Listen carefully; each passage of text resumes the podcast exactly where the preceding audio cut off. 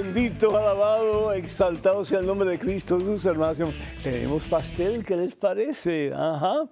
Bueno, pues em, gracias al equipo de producción, muchísimas gracias a todos ustedes, muchísimas gracias por este regalo tan hermoso, cumpliendo 45 años de vida sacerdotal. Imagínense 45 años sirviendo a Jesucristo, 45 años sirviendo a su iglesia, 45 años sirviendo a ustedes, unos antes y otros después, pero ese es el tiempo que Dios me ha regalado para poderle servir. Y doy gracias a Dios desde lo profundo de mi corazón.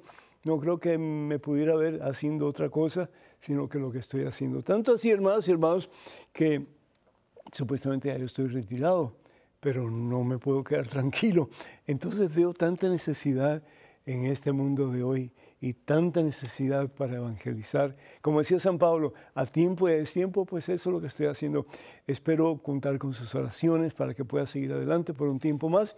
Y doy gracias a Dios por este momento y doy gracias a Dios por este pastel que huele exquisito. Ojalá estuvieran aquí para comer un pedacito junto conmigo. Pero vamos a encender estas velitas y darle gracias a Dios por este tiempo que nos da. Y comenzamos con una oración en el nombre del Padre, del Hijo del Espíritu Santo. Amén. Gracias Señor. Gracias mi Dios, gracias Señor. Por el don de la vida, Señor. Y la posibilidad de vivir esta vida para ti, Jesús. Tú que eres el buen pastor, Tú que eres el sacerdote por excelencia, el sumo sacerdote. Tú, Señor, que has llamado a este pobre siervo tuyo para que apaciente tus ovejas en tu nombre, Señor. Para que pueda, Señor, alimentar a tus hijos, a tus hijas, con el pan vivo bajado del cielo que eres tú, mi Dios para que este hijo tuyo pueda compartir ese pan de tu palabra, Señor, del cual el mundo necesita y tiene tanta hambre de él. Gracias Jesús, gracias palabra viva del Padre, gracias Señor por el privilegio de poderte servir, Señor, y de hacerlo con todo mi corazón, con todas mis fuerzas. Quiero dar lo mejor que me queda de mí a ti, Señor, y a tu pueblo. Quiero rendirme a tus pies más y más, Señor, y quiero que tú me tomes como un siervo inútil tuyo, pero con deseos de vivir para ti más y más. Y que sepas, Señor, que estoy dispuesto a lo que tú me mandes, porque quiero hacer, Señor, de verdad tu santa voluntad. Que el tiempo que queda restante, Señor, que no malgaste. Que mi vida seas tú, Señor. Que el propósito de mi existencia seas tú, Señor. Y que un día, mi Dios, si así me lo permites, ante tu trono de gloria, pueda decir, Señor, mi Dios, misión cumplida. Mi vida no fue malgastada, Señor, porque la viví para ti y lo viví para tus hijos, Señor. Con todo el cariño, con todo el amor, con toda la fuerza que tú me diste y que se ha anidado en mi corazón. Gracias, oh Dios, por esta oportunidad. Bendice, mi Dios, a cada uno de tus hijos, de tus hijas que está viendo, que está escuchando en estos momentos estas palabras. Que todos nosotros, oh Dios, podamos de verdad cada día de nuestra vida, en este día y por siempre, Ponerte a ti, Señor Jesús, como prioridad de nuestra existencia. La vida pasa, Señor. Y como bien dice San Pablo, se termina el espectáculo. Que mi vida, Señor, que nuestra vida sea un vivir para ti. Y que al fin de nuestros días, Señor, podamos decir, no malgaste mi vida, Señor. No malgaste mi vida, porque la viví para ti. A ti la gloria, Padre Santo, en Cristo Jesús, honor y honra por los siglos de los siglos. Amén, Señor. Y vamos a soplar las velitas y juntos, ustedes allá y yo está aquí. Una, dos y tres. Eso, bendito sea Dios. Así es la vida, hermanos. Es como una llama de una vela que se va apagando, pero qué bueno que esa llama de esa vela que se va apagando pueda dar luz a aquellos que están en oscuridad. Bendito sea Dios. Damos gracias a Dios por Aurelio de Chicago que pide oración por su salud, la salud de su esposa, de sus hijos y sus respectivas familias. Que Dios te bendiga, Aurelio, y bendiga a todos ustedes queridos en abundancia. Paula de San Bernardino, California, pide oración por la conversión, sanación interior de su familia. Que Dios les bendiga a todos en súper, súper abundancia y que puedan un día todos doblar rodillas al nombre de Jesús y proclamarlo Señor de sus vidas. Yolanda de Bronx, New York, pide oración por su salud y también por la salud de Yai. Que Dios les bendiga a todos y que cada día Jesús sea más y más el motor, la fuerza, el poder que les anime a vivir como Él. Felita de Kissimmee, Florida, pide oración por su salud y por la conversión de sus hijos. Con todo gusto, mi hija, Dios les bendiga en abundancia hoy y siempre. En el nombre de Jesús lo pedimos. Amén. Joan de San Antonio, Texas, pide oración por sus padres, María Cristina y Gustavo. Muchas bendiciones para todos ustedes y muchas felicidades en este día. Felipe Redlands de California pide oración por su esposa Marlene. Que Dios te bendiga a ti, Felipe, bendiga a Marlene, bendiga a toda tu familia. Yellen de Miami felicita al Padre y da gracias a Dios por su aniversario sacerdotal y pide a Dios por su salud, fortaleza y sabiduría para que siga ayudando con sus enseñanzas. Muchísimas gracias, muy agradecido. Y también pedimos por todos aquellos que solicitan oración a través de nuestras redes sociales. Entre ellas, los únicos medios que tenemos, las redes sociales son las siguientes, las redes del Padre Pedro. Está Facebook y para comunicarse con nosotros, pues por favor vayan a facebook.com diagonal facebook.com diagonal. En Twitter, Instagram y YouTube se comunican con nosotros a través de la siguiente clave, Padre Pedro Núñez, Padre Pedro Núñez. También nuestro correo electrónico, padrepedro, arroba, ewtn.com, padrepedro, arroba, ewtn.com. Por favor, ten cuidado con perfiles falsos que piden dinero en mi nombre. Eso nunca lo haríamos a través de estos medios que acabo de mencionar. Bendito sea Dios. ¿Cuánto tiempo oras, hermano, hermana? ¿Cuánto tiempo oras al día? Lo ideal sería orar, pues, no menos de dos horas y media, tres horas al día. Y eso sin incluir la Santa Misa, porque deberíamos de ir a misa también, si fuera posible, todos los días. ¿Por qué? Porque si bien mantenemos el cuerpo alimentado, si bien damos de comer a nuestro cuerpo, que al fin y al cabo es nada comparado con nuestra alma inmortal, pues entonces deberíamos tener mucho más cuidado con nuestra alma. ¿Y cómo vamos a alimentar nuestra alma? Con la oración. Con la oración, definitivamente, pues con la Santa Misa, con la Santa Eucaristía y también pues con el sacramento de la reconciliación. Pero la oración es básica, la oración es básica, hermanos. Ah, yo creo que les he hecho este cuento en algún momento, pero se lo quiero hacer de nuevo. Eh, si ustedes me, permiten. Dicen que dos jóvenes fueron un día a visitar a un anciano y le preguntaron, mire, parece que tenemos como que dos bestias dentro de nosotros. Y esas bestias están como que constantemente luchando una contra la otra. Y queremos saber cuál de las dos bestias va a ganar al fin y al cabo. Y al anciano se les queda mirando y les dice, ¿Saben cuál va a ganar? La que ustedes estén dispuestos a alimentar más. La que ustedes estén dispuestos a alimentar más. Perdón. Esta es la que va a ganar. Lo mismo sucede con nuestra relación con Dios. Si tú alimentas más un vicio, por ejemplo, si tú alimentas más un pecado, por ejemplo, eso es lo que va a tomar control de tu vida. No hace tanto tiempo atrás, un joven vino a verme, me dijo, padre, tengo un problema serio. Yo tengo que tomar alcohol regularmente. Y tengo que tener relaciones sexuales regularmente. No puedo dejar ninguno de los dos. Y pues le hice esa misma pregunta. ¿A cuál de los dos estás alimentando más? ¿A esos dos vicios que te están hundiendo o estás alimentando más la presencia de Jesús en tu vida? Me dice, no, padre, tienes razón.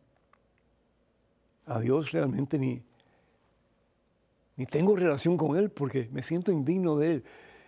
Hermano, qué excusa tan terrible. Porque si viene Jesús para alguien, es para aquellos que están enfermos, para aquellos que están rotos, para aquellos que están en el suelo, para aquellos que necesitan que Él les dé una mano para levantarlos de sus vicios, de sus ataduras, de sus pecados, de una vida sin sentido y sin propósito. Hoy día bendito sea el Señor, con los medios que le he compartido a Él, está muchísimo mejor.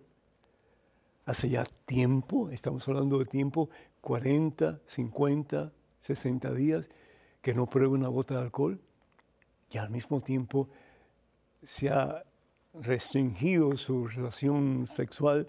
Es un joven de 18 años y está en el camino del Señor, recibiendo lo que hacía todos los días y tomando tiempo, dos horas al día, para orar, para estar con el Señor.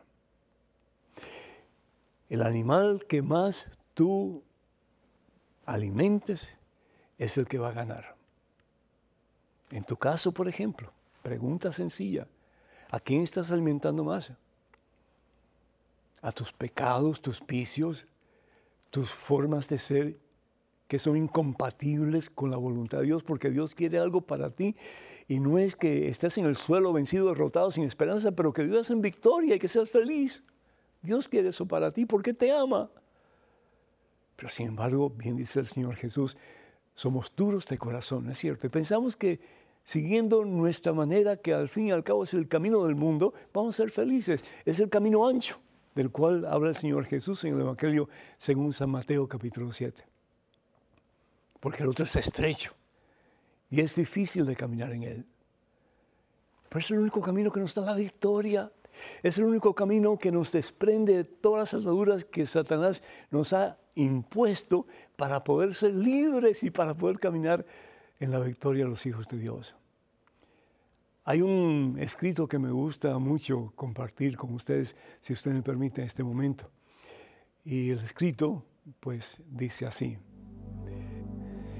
Hermanas y hermanos, dice la historia que un día le preguntaron al acero, ¿eres tú el más fuerte que existe en el universo? El acero respondió, no, el más fuerte es el fuego, ya que el fuego tiene fuerza necesaria para derretir el acero. Le preguntaron entonces al fuego si era verdad que él era el más fuerte del universo. Y el fuego respondió, no, el agua es más fuerte que yo, ya que el agua me apaga. Le preguntaron entonces al agua, ¿eres tú lo más fuerte del universo? Y dijo, no, porque el sol me evapora.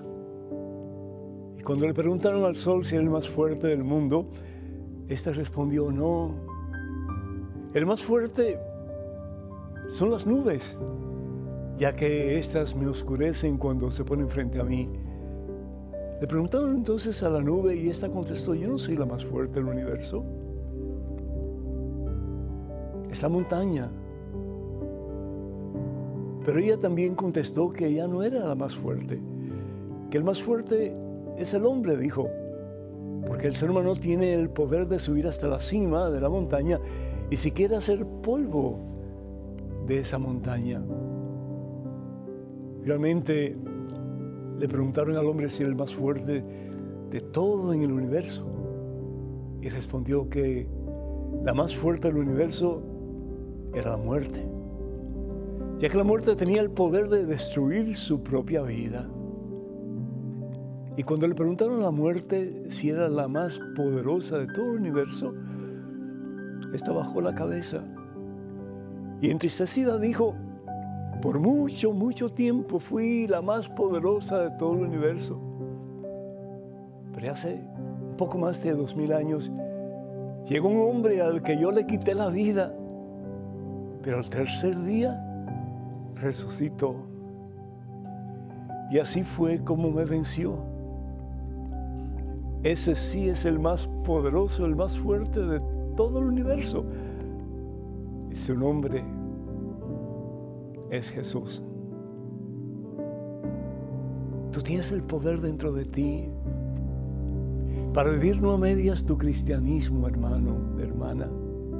Tú tienes el poder dentro de ti para vencer montañas, para vencer dificultades, obstáculos que puedas encontrar en el camino. Y caminar en la victoria de los hijos de Dios es una cosa importante y necesaria. Que seas una persona de oración. San Pablo dice, en su carta a los Efesios, en el capítulo 6, que la oración sea lo más importante para ti. Ora todo el tiempo, según te inspire el Espíritu. Y vas a ver que enfocándote, alimentando al Señor Jesús, a tu relación con Él, vas a poder llenarte de Él y llenar a otros de Él también. Haz la prueba y verás, hermano, la gloria de Dios.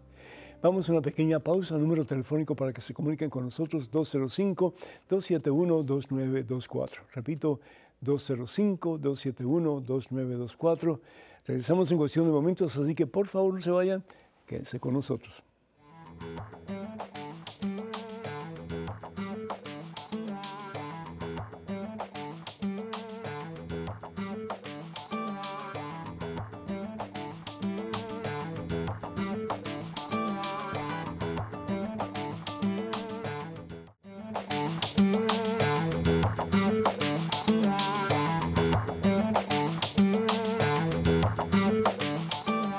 Glorificado, exaltado sea el nombre de Jesús, nombre que está por encima de todo otro nombre. Así sea la palabra de Dios, así lo creemos. Hermanas y hermanos, bienvenidos a este segmento de su programa. Conozca primero su fe católica. Soy el padre Pedro Núñez. Tenemos a Dulce de Bronx, New York, vía telefónica, pacientemente esperando. Dulce, ¿me escuchas? Sí. El Señor te bendice. Dulce, bienvenida. Adelante, por favor. Gracias. Mi pregunta es que ¿por qué hay sacerdotes que ofenden a los feligreses? ¿Por qué será? ¿Por qué será? Porque, hay, porque hay laicos que ofenden a otros laicos, porque hay laicos que ofenden, ofenden a sacerdotes, en fin, ¿por qué, ¿Por qué no acabamos de, vivir a plenitud el mensaje que el Señor nos ha dado y el mandamiento que dice Evangelio según San Juan capítulo 13, versículos 34 y 35, les doy un mandamiento nuevo, ámense los unos a los otros. Y por eso, por eso es el problema que muchas veces tenemos, Dulce, eh, entre nosotros, en tantas familias, que realmente no nos sabemos amar como Jesús nos pide. Y al no amarnos como Jesús nos pide, pues entonces la otra cara de la moneda es la división, el resentimiento, eh, los pleitos innecesarios, las contiendas, los divorcios, eh, las relaciones rotas, eh, la falta de, confianza en la otra persona que nos ha dañado, que nos ha lastimado. Y yo creo que todos nosotros tenemos una historia que contar, ¿no es cierto?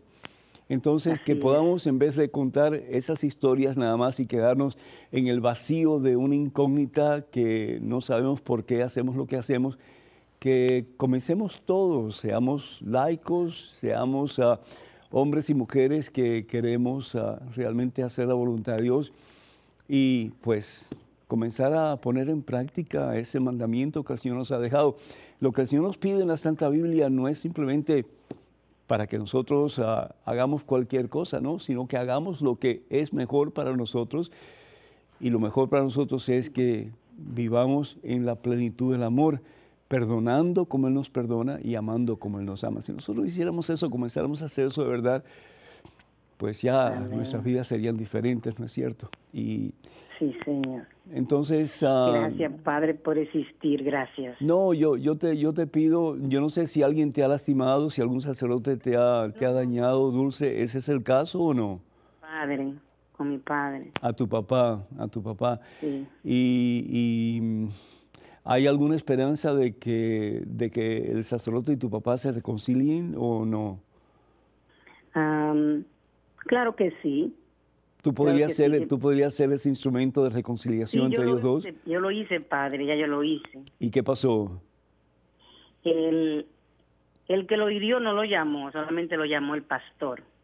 Pero yo lo amo a todo, Padre, porque el Señor dice que nos amemos. Claro, claro. Y vamos a ser católicos hasta el fin. Amén, amén, Dulce, te felicito. Pero sabes una cosa. Padre es un hombre muy bueno y él ministro de la Eucaristía muchos años. Ya. En esa parroquia. Pues entonces no dejes las cosas así. Está herido, eh, padre, está herido. Eh, claro que sí, y con toda razón. Es decir, es decir, uno espera algo más de un sacerdote, ¿verdad? Entonces, ah, mi, mi... Pero ellos son buenos, padre, ellos son buenos, pero ha fallado una cuantas veces. Ya, pues entonces volver a hablar con el párroco, decirle que la, la herida sigue ahí y que tú quisieras que el párroco, el, el sacerdote que ofendió a tu papá, tu papá y tú se reunieran y que llegaran pues a un punto de reconciliación. No dejes las cosas así, no dejes la herida abierta. Eh, sí, sí. Amén. Te invito para que, para que hables con el párroco y se haga esa reunión y ustedes pues puedan llegar a un acuerdo y sobre todo para que el sacerdote y si tu papá pues ha estado en falta también que los dos se pidan perdón y comiencen de nuevo, pero de verdad poniendo en práctica el mandamiento del amor. ¿Me haces ese favor, please? Estoy bendecida porque me haya llamado. Que Dios te bendiga, Dulce, que Dios te bendiga, cuenta con nuestras oraciones y ojalá que algún día pronto nos llames para decirnos que ya está solucionado el problema y que ya tu papá y el sacerdote han llegado a ser amigos de nuevo. Que Dios te bendiga, amigo. Bueno, ánimo, Dios te bendice. Tenemos en estos momentos un correo electrónico, adelante por favor. Padre Pedro, ¿podría explicar un poco la importancia de usar escapularios? y quisiera saber su opinión del uso de tatuajes con imágenes católicas. Gracias por su tiempo. Saludos, Arturo. Arturo, Dios te bendiga. Mira, eh, es decir, hay muchas personas que se hacen tatuajes hoy y yo digo, Dios mío, ¿y qué es eso? Porque lucen tan feos, pero tan feos. Y consciente o inconscientemente estamos, estamos dañando el cuerpo. Y para quitar después esos tatuajes es muy difícil y muy costoso el proceso. La palabra de Dios, nosotros vamos a, al libro de Levítico, y yo comprendo que esto es del Antiguo Testamento, pero la palabra de Dios siempre tiene algo que enseñarnos. Y yo creo que debemos de prestar atención, aunque hay personas dentro de la iglesia que dicen, no, no es nada malo hacerse tatuajes y demás. Pero bueno, es decir, yo personalmente no los recomiendo, yo no lo haría y yo no creo que es nada bueno. Al fin y al cabo, aunque sea de, imágenes religiosas, ¿por qué no nos tatuamos a Jesucristo en el corazón? Es decir, si yo realmente quiero seguir a Jesús, pues donde lo tengo que tener es en el corazón.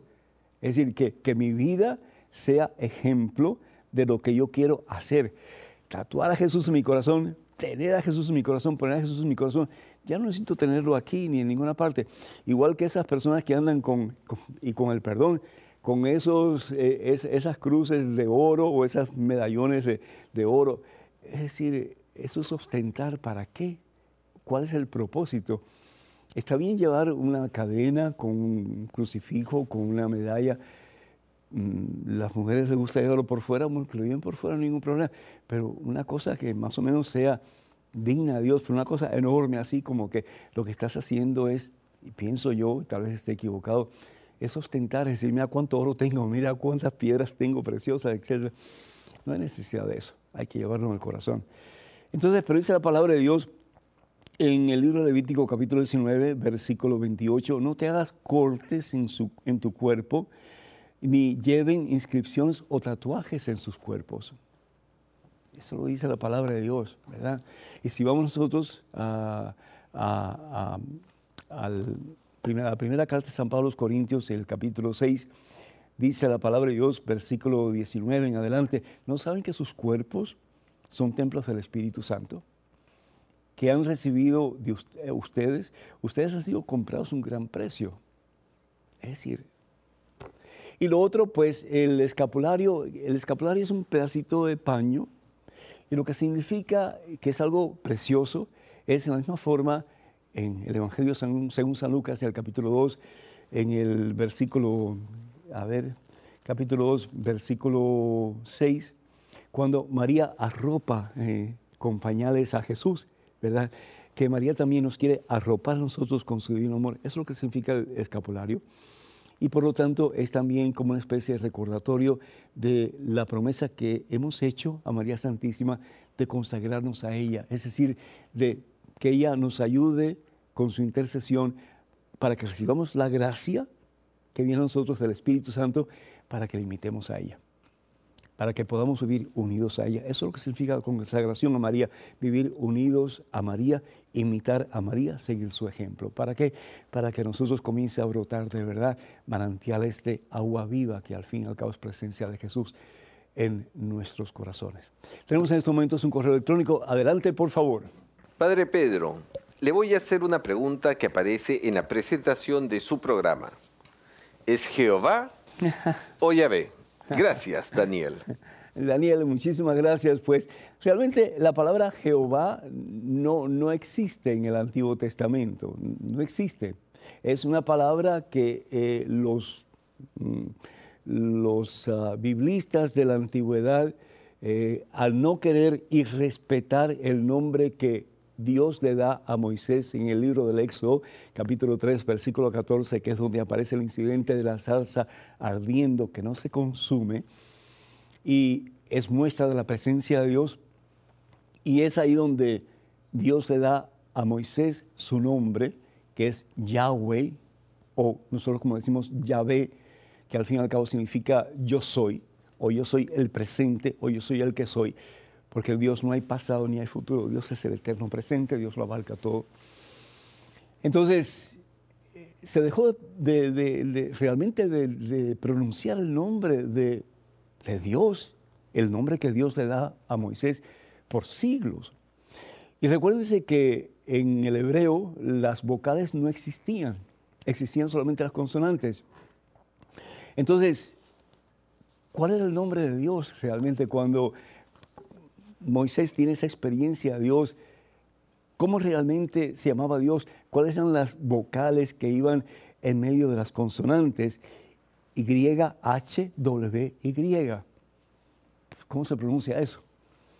Entonces, lo que hacen estos estudiosos es que hasta, bueno, hasta ese tiempo y después de ese tiempo también se utilizaba el nombre Adonai, que se pronuncia Edonai que quiere decir el más alto, el que está por encima de todo, al fin y al cabo, pues Dios.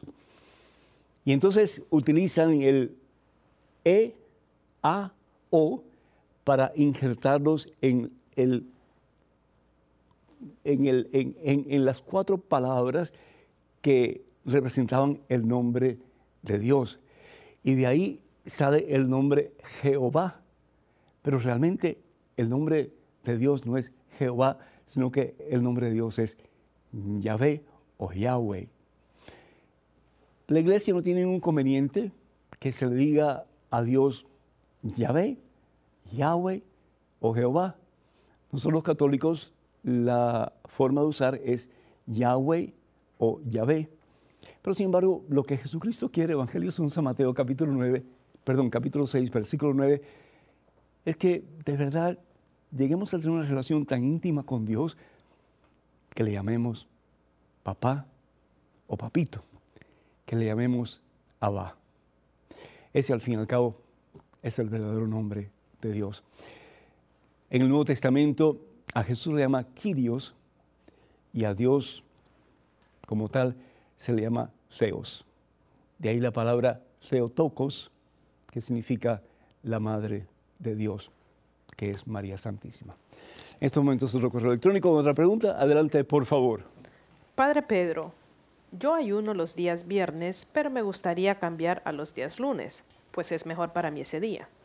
No sé si lo puedo hacer, porque la Virgen de Meyugori pide el ayuno los días viernes. ¿Qué me aconseja hacer? Espero su respuesta. Araceli. Araceli, muchísimas gracias. Primero que todo, eh, tenemos que tener cuidado con las apariciones de eh, la Virgen en Medjugorje. La iglesia no ha aprobado eh, esas apariciones. ¿Y por qué no las ha aprobado? Por encima de todo, porque todavía los mensajes no han terminado. Y mientras los mensajes no hayan terminado, la iglesia no puede decir esto sí es, eh, pues esto viene de Dios, esto no viene de Dios. La iglesia no puede hacer eso. La iglesia es demasiado cautelosa, demasiado cuidadosa para decir que algo mm, es de Dios cuando realmente mm, pues, está inconcluso. Está inconcluso. Entonces, primero tiene que haber un término de todos los mensajes eh, que supuestamente la Virgen está dando en Medjugorje para que la iglesia pueda examinar su contenido y después tomar decisiones al respecto. Pero sin embargo, ¿por qué nosotros ayunamos los días viernes? ¿Por qué nosotros hacemos abstinencia de carne el día viernes? ¿Por qué nosotros estamos llamados por la iglesia a hacer algún tipo de sacrificio el día viernes? Porque el día viernes es el día en que Jesús da su vida por ti y por mí en una cruz en el Calvario. Evangelio según San Lucas, capítulo 22, versículo 42, que el Señor dice, Padre, aparte de mí este cáliz, quita de mí esto, pero se haga no mi voluntad, sino la tuya, Señor. Es decir, el Señor Jesús que quiere complacer al Padre, el Señor Jesús que quiere hacer la voluntad del Padre, el Señor Jesús que quiere hacer ninguna otra cosa sino que lo que su Padre quiere que haga. Evangelio según San Juan, capítulo 3, versículo 16, tanto amó Dios al mundo que dio a su único Hijo. Es decir, para que creyendo en Él no muramos, sino para que tengamos vida y salvación eterna. Es el identificarnos con la pasión de Jesús, identificarnos con el sacrificio de Jesús, identificarnos con el abrazar de Jesús la cruz. Y por eso el ayuno, porque el ayuno cuesta. Sobre todo a las personas que les gusta comer mucho, mmm, difícil, cuesta, ¿verdad que sí? Entonces, ¿cómo domar nuestro cuerpo? ¿Cómo domar nuestras pasiones carnales, etcétera? Pues domándolo, una forma es el ayuno, haciendo lo contrario a lo que nuestro cuerpo quiere. Pero si no puedes hacer el viernes, cualquier día de la semana. Lo importante es que hagamos algún tipo de control de cuerpo, control de carne, para con más fuerza y poder en el Señor, pues entregarle al Señor nuestra propia voluntad. Para que al igual que María Santísima podamos llegar un día a decir, aquí está tu esclava, Señor, aquí está tu esclavo, haz conmigo lo que tú quieras. Tenemos en estos momentos de Virginia, Sandra que está en línea telefónica esperando comunicarse. Sandra, ¿me escuchas? Sí, lo escucho, padre. El Señor te bendice, Sandra, bienvenida. Gracias, gracias. Amén. Yo tengo, sí, yo tengo una duda, yo no entiendo por qué. Ajá. Eh, en mi familia, este, mi segundo hermano cuando su esposa, él la perdió por en el tercer niño que nació. Se murió mi cuñada. Ella ni acá, en la anestesia ahí se murió. Mm. Venía la placenta pegada con el útero. Entonces la niña sí se, sí se salvó, pero ella murió. Se, se fue en sangre ella. Entonces yo no entiendo por qué Dios permite que esta niña y los otros dos hermanos, tres hermanos, quedaran sin su mamá. Yo eso no lo entiendo. ¿Por qué? Cuando más la necesitaban, la, más la tierna, ¿verdad? Y ahora en día todavía ellos no logran sanar ese vacío, no lo llenan, nadie lo llena. Ellos pasan discutiendo, viven con aquel resentimiento. Les hace falta a su mamá, pero también un poco, un poco también que a ellos les gusta pelear entre hermanos. Pero también yo no entiendo esa parte, ¿por qué Dios permite esas que pasen esas cosas. Pues. Sandra, eh, a ella le notificaron, a, tu cuñada le notificaron que había un serio peligro o un alto riesgo de que ella muriera. ¿Le dijeron eso o no?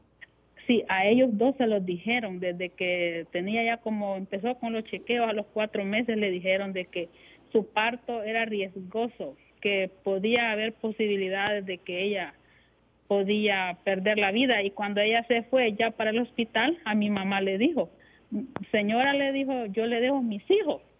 Y ella como que lo presentía, mis hijos se van a quedar, yo no voy a volver, le dijo. Wow. Y así pasó, no volvió. Sandra, eh, qué, qué, qué, decisión tan heroica.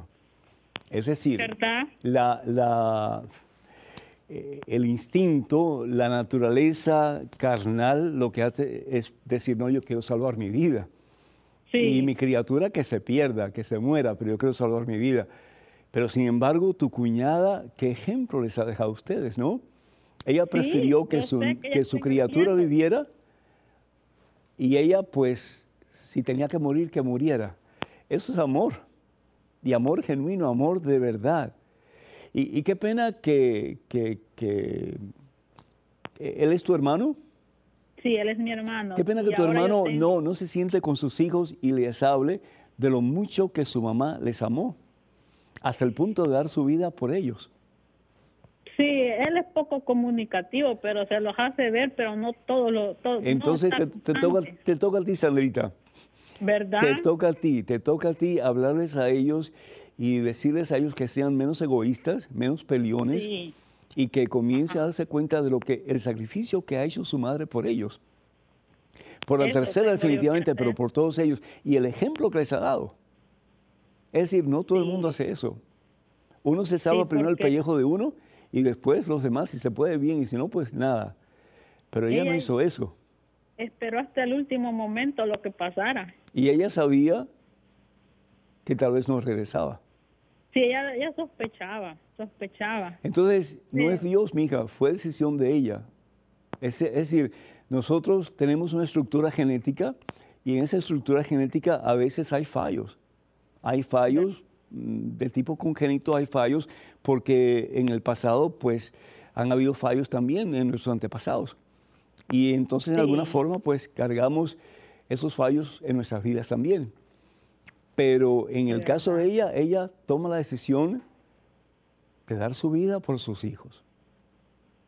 Sí, y yo, creo, que, eso, mi hija, en vez de culpar a Dios, el decir, mira hasta qué punto la mamá de ustedes les ha amado. Y si, y si ustedes realmente reconocen y aprecian lo que ella ha hecho, pues ustedes comiencen a vivir una vida nueva ya no en discordia y en pleito, sino que en el amor, como ella les ha enseñado. Que Dios te bendiga, amiga. Que Dios te bendiga. Muchísimas gracias. Gracias, Padre. Muchísimas gracias. Hermanos y hermanos, el número telefónico para que nos llamen es el 205-271-2924. 205-271-2924. Vamos a una pequeñísima pausa, regresamos en cuestión de momentos. Así que, hermanos y hermanos, por favor no se vayan, quédense con nosotros.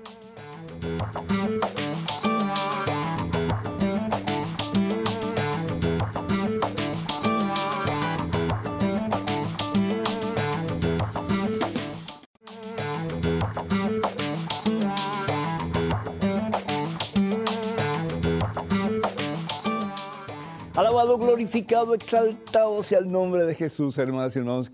Qué gusto estar con ustedes. Soy el Padre Pedro Núñez y bienvenidos a este segmento de su programa Conozca Primero su Fe Católica. En estos momentos tenemos una pregunta en un correo electrónico. Adelante, por favor. Padre Pedro, el padre de la parroquia dijo que la Eucaristía no tenía nada que ver con la cena judía y que Jesús la instituyó porque sí. Decir que está relacionada es como la discusión entre Pedro y Pablo, que no hay nada de elementos judíos en la Eucaristía. Entonces, ¿cuál es el origen de la Eucaristía? Héctor.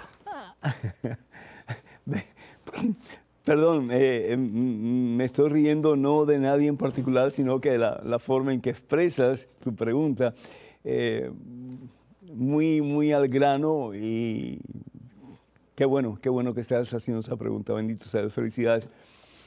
Pues la Eucaristía sale de la Pascua judía.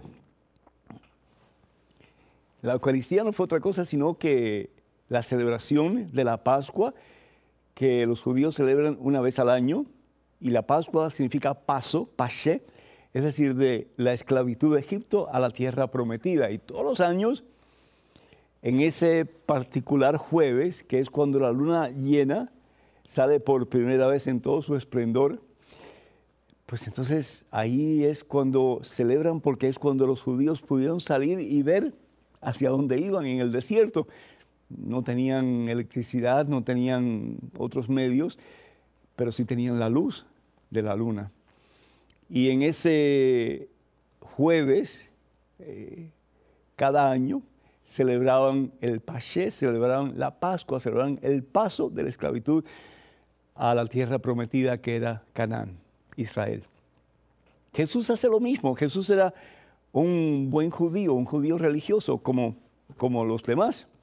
Y dice la palabra de Dios aquí en el Evangelio según San Mateo en el capítulo 26, versículos de el 17 en adelante dice, el primer día de la fiesta, ¿qué fiesta? La fiesta de la Pascua, en que se comía el pan sin levadura. ¿Por qué? Porque salieron corriendo y no tuvieron tiempo para hacer el pan como usualmente se hace con levadura para que se infle. Se acercaron los discípulos a Jesús y le dijeron, ¿dónde quieres que preparemos la comida de la Pascua? ¿Mm? Jesús le contestó, vayan a la ciudad, eh, la casa de este hombre y díganle el maestro, manda a decir, mi hora se acerca y quiero celebrar la Pascua con mis discípulos en su casa. Y dice la palabra de Dios en el versículo 26 que mientras comían, Jesús tomó pan, pronunció la bendición, lo partió, lo dio a sus discípulos diciendo, tomen y coman, esto es mi cuerpo. E hizo lo mismo con el cáliz lleno de vino. Y ahí hace Jesús lo mismo que hacen los demás judíos religiosos celebrando la Pascua, con excepción de que al tomar el pan, lo bendice, lo parte, lo, lo comparte, y en ese momento él hace esas palabras, dice esas palabras que son las palabras de consagración, que usa el sacerdote en cada Eucaristía, esto es mi cuerpo. Y en ese momento deja de ser pan y se convierte en el cuerpo de Dios, en el cuerpo de Jesús. Y en el momento cuando Jesús dice, este es el cáliz de mi sangre, ese vino deja de ser vino y se convierte en la sangre del Señor. Por eso la palabra de Dios en el Evangelio de San Juan, capítulo 6, versículo 51, el Señor dice lo siguiente, él dice, yo soy el pan vivo bajado del cielo. El que coma de este pan vivirá para siempre. ¿Qué pan? El pan eucarístico, el pan de la Pascua, el pan que Jesús consagra él mismo a través de la persona del sacerdote y lo cambia de un pan común a su propio cuerpo, de un vino común en su propia sangre. Dice, el que coma de este pan vivirá para siempre. El pan que yo daré es mi carne y lo daré para la vida del mundo. Si eso no tiene conexión con la Pascua judía, no sé qué tiene conexión con la Pascua judía. Yo creo que tal vez ustedes malinterpretaron lo que dijo el sacerdote o mi hermano sacerdote tiene que poder hacer esa conexión porque realmente la Eucaristía es la Pascua en que el mismo Jesús se convierte en el nuevo Moisés y a través de la dádiva de su vida nos da a nosotros la posibilidad de entrar en su gloria, en la tierra prometida, de verdad, que es el cielo. Bendito sea Dios. Uf, pensar en eso nada más, qué maravilla, ¿no? Vamos entonces con la siguiente pregunta, por favor. Y esto es lo que dice esta pregunta en este correo electrónico. Adelante. Padre Pedro, Quisiera que me explicara el misterio de la Santísima Trinidad. No lo comprendo. He preguntado a otros sacerdotes y solo me dicen que es un misterio. Que Dios lo bendiga. José Luis de Tamaulipas, México. Pues el misterio de la Santísima Trinidad es un misterio, eh, es una redundancia lo que se está diciendo, pero es cierto. Es decir, Dios es misterio, porque el día que conozcamos a Dios como Él es en su totalidad, ah, pues estaremos en el cielo dice el apóstol eh, Pablo en su primera carta a los Corintios, el capítulo 13, que en estos tiempos lo conocemos como a través de un espejo opaco, confuso, pero entonces le conoceremos a Él como Él realmente es y como nos conoce a nosotros también. Lo que podemos decir de la Santísima Trinidad es que creemos que en Dios hay tres divinas personas. El Padre, que es el Creador, el Hijo, que es el Redentor o el Salvador, y el Espíritu Santo, que es el Santificador. La palabra de Dios en el Evangelio según San Juan, si vamos aquí, vamos a ver un momentito, Evangelio según San Juan, en el capítulo 14, versículo 6, dice, Jesús dice, yo soy el camino, yo soy la verdad, yo soy la vida. Nadie va al Padre sino a través de mí. Y en Filipenses capítulo 2, San Pablo habla de que Jesús deja su condición divina, deja su condición divina para hacerse uno como nosotros. Entonces Jesús es Dios. Y no solamente Jesús es Dios, Jesús es el camino que nos lleva a Dios. Es la segunda persona Santísima Trinidad. Y en el Evangelio, según San Mateo, en el capítulo 4, si vamos al Evangelio, vemos la manifestación de las tres divinas personas, Padre, Hijo y Espíritu Santo.